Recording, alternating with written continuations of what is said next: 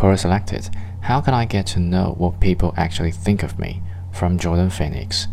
I created an exercise called How Does the Rest of the World Perceive You? That became a big hit at a personal development retreat I organized several years ago. Here's how it works.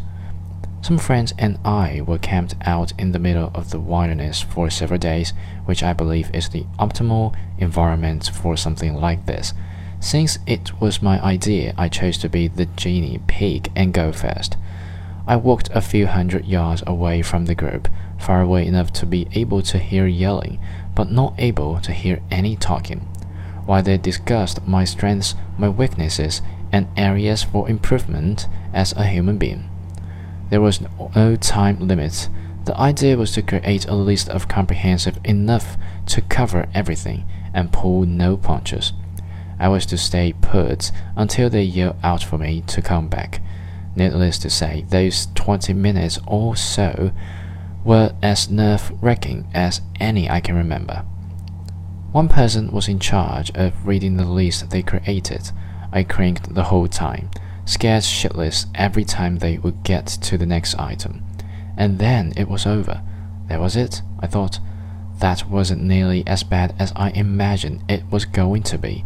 There were two very important areas of focus they told me I needed to improve upon.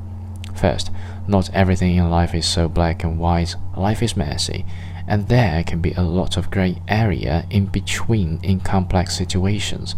Be willing to see things differently. Second, it's okay to be open and vulnerable. You don't always need to be portray strength and a sense that you have everything under control. These were spot on, and becoming aware of these blind spots definitely helped me become a better person. Each person had their turn to walk away from the group and then come back to face the uncomfortable truths that everyone knew about but themselves. I believe this was such an important part of it because in this way it became acceptable for each person to hear the things they needed to hear without feeling defensive or as if everyone was gaining up on them because we were all in it together. We all have certain flaws, and oftentimes there are some things we do that bother other people that everyone knows about except us.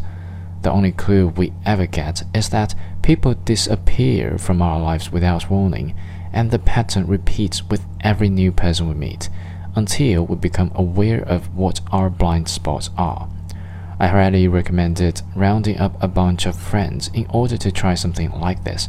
It will pay dividends for the rest of your life.